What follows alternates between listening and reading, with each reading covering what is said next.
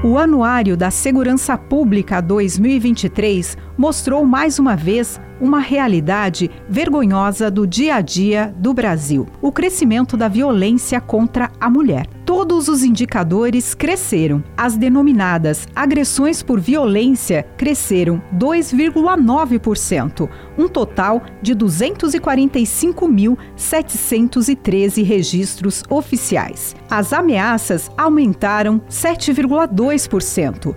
Foram 613.529 casos denunciados. A Central 190 da Polícia Militar atende 109 chamados por hora, com pedidos de socorro feitos por mulheres. Foram 56.560 registros de violência psicológica.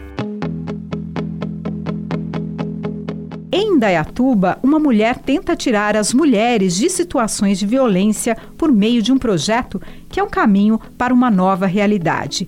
Tear dos Saberes acontece semanalmente na Igreja Santo Antônio, no Jardim Morada do Sol o maior bairro de Indaiatuba, município de 255.739 habitantes, segundo o IBGE. Carmen Ajala, gestora de projetos culturais, conta detalhes deste projeto. É um tear, é uma linha que se conecta tecendo novos caminhos e transformando vidas. Por isso que a gente fala de saberes, porque a gente conscientiza a mulher e faz com que ela saiba que ela sofre violência doméstica, que ela sofre violência psicológica, que ela sofre violência física, violência social. Porque muitas vezes violência social é podar a mulher de ter uma vida social de ter um convívio social. Então, o TEAR é isso, é transformar as mulheres através de uma colcha de retalhos. Carmen Ajala conta que o projeto começou dentro de casa, presenciando as diversas violências sofridas pela mãe durante toda a vida. Bom, esse projeto é um projeto que eu já venho pensando nele há anos, mas oficialmente há um ano a gente vem trabalhando na construção desse projeto. Esse projeto ele começou dentro da minha casa, né? Dentro de casa, porque eu via minha mãe sofrer violência psicológica, violência física. Cheguei a ver algumas vezes meu pai é, gritar com minha mãe, humilhar a minha mãe, colocar minha mãe para baixo. Algumas vezes ele acendia o cigarro e queimava o cigarro no rosto da minha mãe, minha mãe dormindo. Aconteceu algumas vezes, eu, eu já casada, e minha mãe me ligar duas, três horas da manhã, que meu pai chegou é, embriagado em casa, e pôs ela na rua, ela de camisola no meio da rua, porque ele trancou ela para fora, que ele chegava bêbado. Então, eu, eu não aceitava isso, né? E eu falava, eu não vou aceitar isso, e cansei de falar para minha mãe, mãe, separa do meu pai, mãe, deixa meu pai. Mas a minha mãe veio de uma educação em que o casamento é para sempre e que você tem que aceitar ser a Amélia, né? Aceitar o marido do jeito que ele é. E, e minha mãe faleceu e, e eu sempre tive esse sonho. A preocupação com o dia a dia das mulheres de todas as idades e o desejo de evitar as recorrentes realidades de agressão, violência física ou psicológica fez com que Carmen pensasse em um projeto para transformação total, com possibilidade de desenvolvimento do potencial de trabalho. E aí o TEAR é um projeto de artesanato de artes, de economia solidária, porque além de trabalhar a mulher, nós é, fazemos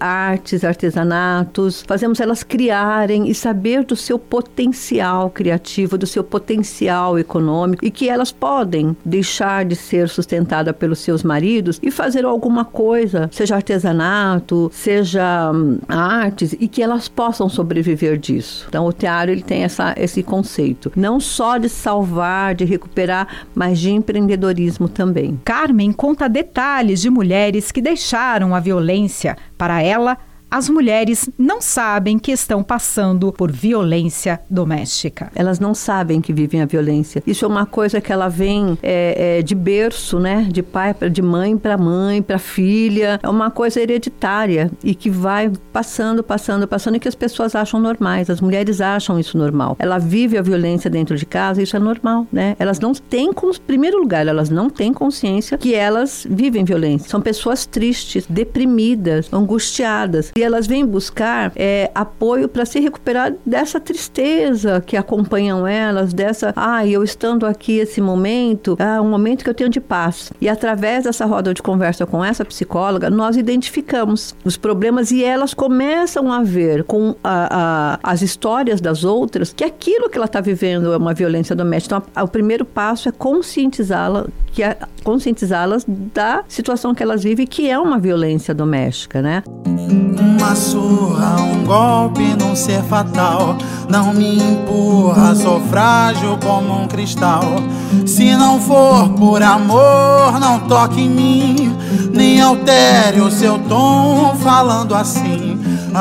A presidente da OAB, Ordem dos Advogados do Brasil, seção Indaiatuba, Viviane Matavelli, explica os tipos de violência de acordo com a legislação brasileira. São cinco os tipos de violência doméstica: violência física, psicológica, a moral, a sexual e a patrimonial. A violência física seria um espancamento, atirar objetos, estrangulamento, ferimento causado por queimaduras ou armas de fogo a violência psicológica, ameaça, constrangimento, humilhação, manipulação, isolar é, da família e dos parentes e amigos, é, vigiar constantemente a mulher, insultar, chantagear, a violência sexual, o estupro, mesmo no caso de mulheres casadas, elas não devem ser forçadas a ter relações sexuais com os seus maridos, forçar o matrimônio, gravidez ou prostituição por meio de coação, chantagem, impedir o uso de métodos contraceptivos, violência patrimonial, ah, aquele homem que controla o dinheiro,